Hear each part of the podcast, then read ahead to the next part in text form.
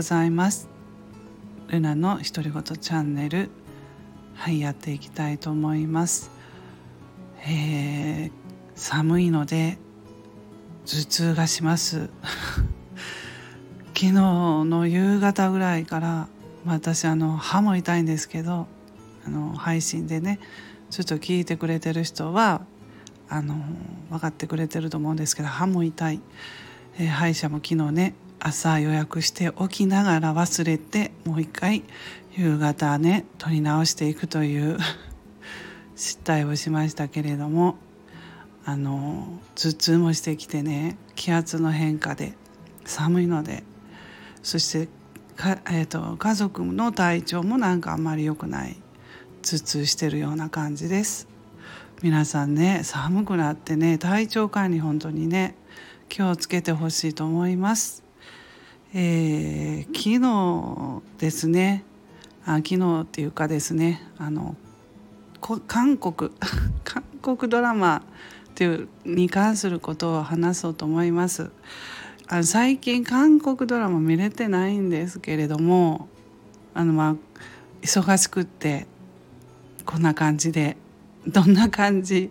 あの聞いていただいてる人ならわかると思うんですけどね。新しいことにチャレンジしたりしてるんででえっとまあそういう見れてないけど配信者さんでね韓国のドラマのことをお話ししてくれてる人が、えー、いましてね「いいね」とかコメントをいつもくれる配信者さんがいまして。でまああのね私ねすごいね気にしてしまうからそのお名前とかは言わないようにしてるんですよ番組では。やっぱりね自分がね「何々さんです」ってね言ってもね相手の人がねやっぱ名前まで出してほしくないわって思ったりするんじゃないかなとかねそうやってね気遣いなんです気使うんですよ。なので是非言ってくださいという人は、まあ、レターでもいただけるといいんですけど、まあ、そうじゃない限りはえっと、名前とかはやっぱプライベートなことなので言わないんですけど、えっと、そのね韓国のねドラマをね丁寧にねあの、えっと、配信してくれてる方が MBTI 診断とかいうね韓国で大流行のなんかあの性格診断みたいなやつをあの URL 貼ってくれてたんで診断したらね私はあの冒険家っていうあの診断が出てなんか当たってるんかなって思いながら診断内容を読んでました。うん、と韓国のそういう流行ってるやつがあるらしいですって。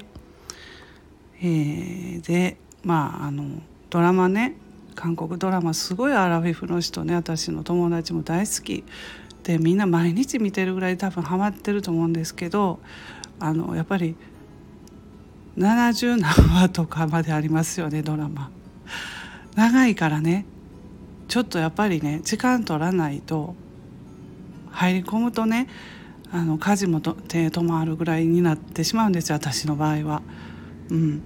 まあでも私のあのお友達はねもうお風呂もちゃんと、えー、入って後にちゃんと時間2時間とか決めてあの見てるとかね教えアドバイスとかしてくれたんですけど、まあ、その時間もそういう時間もちょっと今取れないので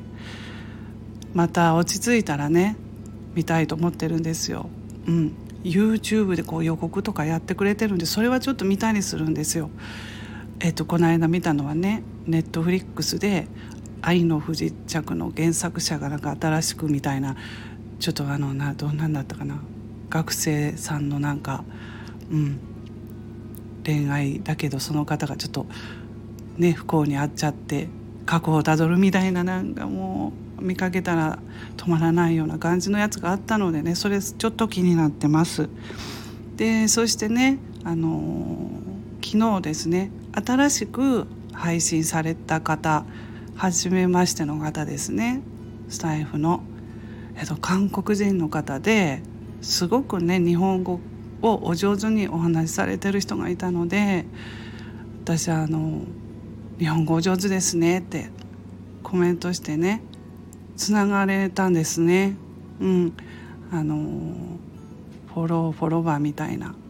どっちがどっちか分からなくてごめんなさい。そういうのもできて、うん、あのちゃんとねあの返事していただいて韓あの韓国のね韓国語をコメントに入れられるんですね。だからそのやり方もわからないんでまた教えてほしいんですけどで、まあ、その配信者さん韓国人の韓国語を丁寧に教えてくれくださってる人がいるんですけどその私あの、えー、発音もちょっとねあの興味あるんでその人が言った後にこうやって言ってくださいみたいなやつで「え、寒いですね」みたいなこういうフレーズだったんですけどそれをこう読み返したりして練習したんですよちょっと。うん。丁寧に分かりやすく解説してくれてるのでね。うん。なんであのそんな感じでね新しい人も結構ねスタイフたくさん張ってきてるんで、うん、仲良くしていただきたいと思います。はい、えー、どうでしょう？そんな感じでね。朝ぼーっとしてね頭が回らないので、はい、うまく喋れてるかなという感じですけど。うん。えー、韓国ドラマね。楽しいですよね。うん、何見てますか？皆さん。愛の不時着とか見てますか？はい。じゃあ今日はこれで終わります。素敵な一日を皆さんお過ごしください。ルナでした。